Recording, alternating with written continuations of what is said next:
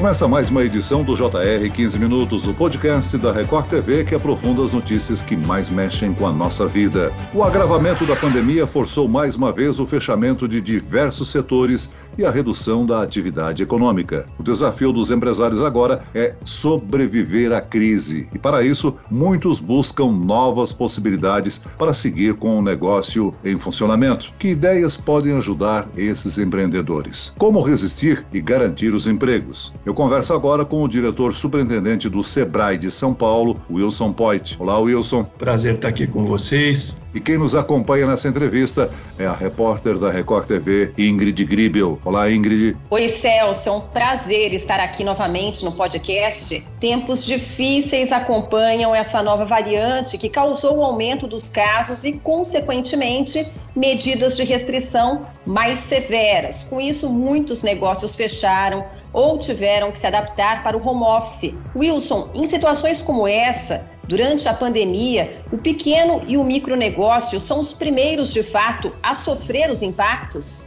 É, realmente, os micro e pequenos negócios, inclusive nesse efeito sanfona, né? Regiões fecha, abre novamente, estão sofrendo muito. Os negócios pequenos e que dependiam muito do presencial. Nós aqui do Sebrae triplicamos né, a quantidade de atendimentos, criamos agora uma maratona de, de lives e de orientações totalmente gratuitos para ajudar esse pessoal, principalmente a se conectarem ao digital, porque tinha muita gente que ainda não vendia nada ou não tinha nenhuma familiarização com vendas online. E também renegociarem seus contratos, suas dívidas, renegociarem com fornecedores. É um momento realmente muito difícil. Tá? A maioria das ligações aqui é gente atrás de dinheiro, querendo ajuda para conseguir o microcrédito e gente atrás de orientação. Wilson, você falou que aumentou aí a maratona, a demanda no Sebrae, né? Que qual o setor que mais procura o Sebrae nesse momento? O setor de serviços, é, principalmente aquelas atividades que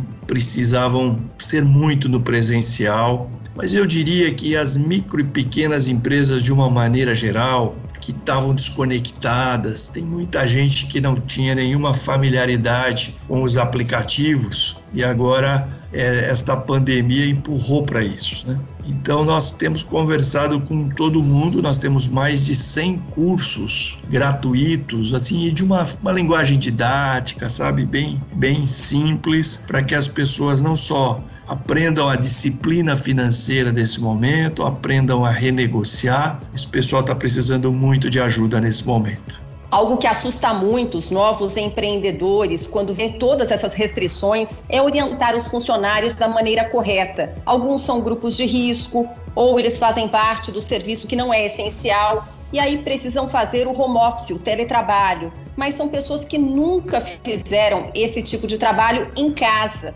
Qual é a orientação para esses funcionários que precisam se adaptar nesse momento? Exatamente no sentido da reinvenção, sabe? De abrir a cabeça, de procurar ficar calmo, que é um momento de desequilíbrio, inclusive emocional, né? Ninguém estava preparado. Todos nós nunca tínhamos ficado um ano assim trabalhando é, uma parte em home office, uma parte presencial ou gerenciando pessoas à distância. Então, o objetivo principal nosso aqui hoje no Sebrae é ajudar o empreendedor a adequar empresas a esse momento de vendas à distância, né? Para quem já tem uma empresa e precisa migrar com urgência para o digital e também para quem ficou desempregado, porque nós temos aqui uma grande parte das pessoas que nos ligam são o que a gente chama de empreendedores por necessidade. Ele se tornou um microempreendedor individual e ele quer tirar a ideia do papel, mas não tem experiência, não tem a disciplina financeira de separar os bolsos, né, o dinheiro pessoal do dinheiro do negócio e manter as pessoas também em casa motivadas e utilizando as redes sociais, porque a gente tem visto, a gente tem uma série de dicas aqui para algumas empresas que já se acertaram para procurar organizar e vender à distância. Wilson, uma adaptação que não é novidade, mas explodiu nessa pandemia é o delivery, né? Antes era mais focado em alimentos. Hoje dá para pedir basicamente o que quiser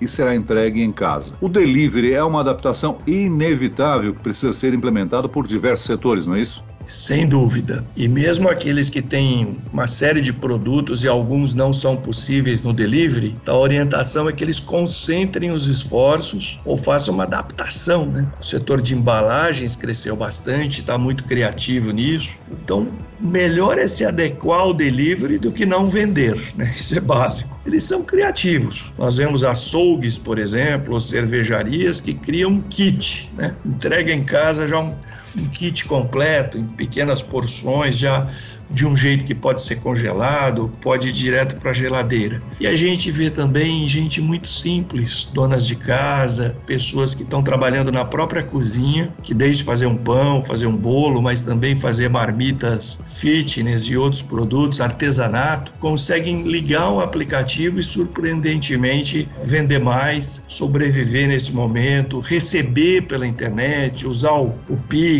usar todos esses meios. Então nós temos um trabalho bastante grande grande aqui, didático, que é um propósito de vida também nosso nesse momento, de ajudar essas pessoas, porque elas não vão voltar nunca mais para o modelo antigo, vai ser um modelo híbrido, porque alguns, surpreendentemente, têm se dado até bem, conseguido se virar nesse momento difícil. Além do delivery, outro ponto vital são as redes sociais, não? Você diria que esses dois pontos se tornaram, de certa maneira, essenciais para os negócios que buscam sobreviver nesses tempos de crise?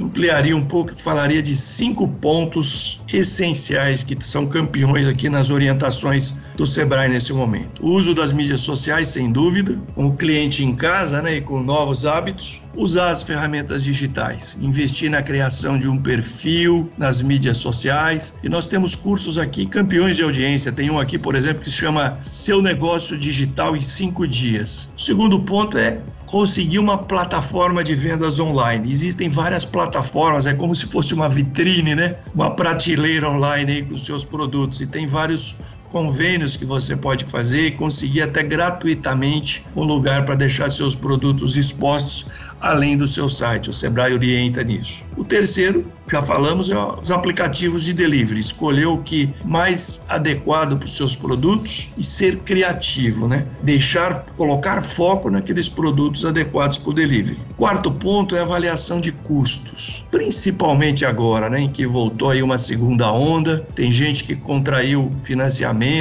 e agora chegou a hora de pagar e não dá para pagar. Então é fundamental revisar todos os seus custos avaliar quais são realmente imprescindíveis para você se manter operando. Para quem paga aluguel é hora de negociar um abatimento. Demissões a gente fala só em último caso, né? Porque além do custo da rescisão, você vai perder alguém importante na retomada, mas não ficar com vergonha de ligar para todos os seus fornecedores e pedir prazo, pedir carência. E por último, pedir prazo para cumprir seus compromissos, avisar logo porque isso pode trazer um fôlego para você manter mais alguns dias é, o seu negócio firme, porque vai passar, né? A gente não sabe quando, mas a gente espera que seja logo. Então, negociar com os fornecedores que até já estão esperando a sua ligação. Não hesita, porque o não está garantido. Então, pede para pagar depois, para renegociar. É um bom momento para investir num novo negócio, na expansão? Sim, nós aqui no Sebrae temos é um, é um observatório, né? A gente escuta desabafos e são realmente milhares de ligações todos os dias. Histórias muito tristes, mas alguns depoimentos muito bonitos, de gente que se achou rapidamente. Estão dando alguns exemplos, né? Mas bicicletarias, por exemplo, gente que trabalha com bike, tem sido um esporte que o pessoal faz mais ao ar livre é, é como está em casa, precisa manter a forma física e, e consegue fazer isso sem aglomeração. Aumentou mais de 50% a venda de bicicletas nesse momento.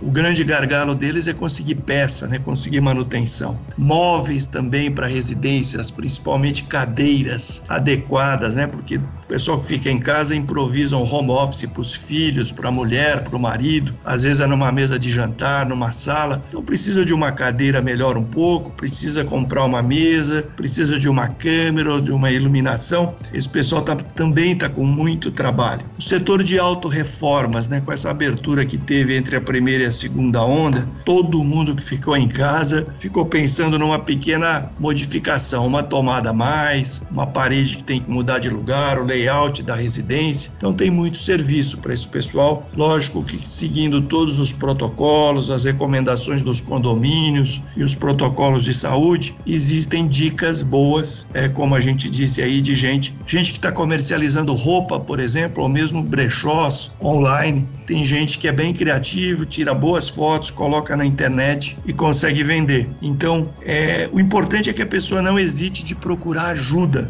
porque às vezes fica paralisado nesse momento e precisa de ajuda. E aqui nós temos cursos complementares para as habilidades para ajudar as pessoas nesse momento. Wilson, interessante então é eu imaginar que se eu tenho uma boa ideia, eu devo considerar procurar o Sebrae para checar no banco de dados do Sebrae se a minha ideia atende uma necessidade, uma carência que existe no mercado, não? Isso mesmo, Celso. Até porque a roda já foi inventada em algum lugar e a gente aqui tem muitos exemplos do que dá certo e do que não dá certo. Você pode fazer um curso do Sebrae apenas entrando no nosso site e se cadastrando gratuitamente, mas você também pode ligar para o nosso 0800, é 0800 570 0800. Esse é o nosso telefone, é gratuito e agendar uma mentoria, sabe? Agendar um horário para falar com um dos nossos consultores e receber dicas. Que se você tem uma ideia, às vezes vezes é importante você ter uma orientação sobre fazer um mínimo de plano de negócios, né? o mínimo de planejamento, colocar no papel, colocar numa planilha, porque não é só o dinheiro para começar, mas é o dinheiro para se manter as primeiras semanas e os primeiros meses. E a gente dá uma série de dicas aqui de como você pode calcular também o preço de venda para não errar no preço né? e depois ter problemas. Um curso de marketing, como divulgar isso, às vezes não precisa ser é, coisas muito sofisticadas, mas as próprias rede de contatos que você já tem no seu celular, avisar todo mundo, preparar um post, contar que você está trabalhando e o que, que você está fazendo agora. Se você tem uma boa sacada, escrever bem isso, procurar o Sebrae e fazer uma lista de todos os seus contatos, seus amigos, seu círculo de amizades, e juntando tudo isso, você tem uma boa chance de de repente aproveitar essa pandemia e começar um negócio próprio diferente. O problema que nós vimos algumas vezes na pandemia é que a pessoa forçada a se reinventar decide abrir um novo empreendimento. Há linhas de crédito para ajudar nisso?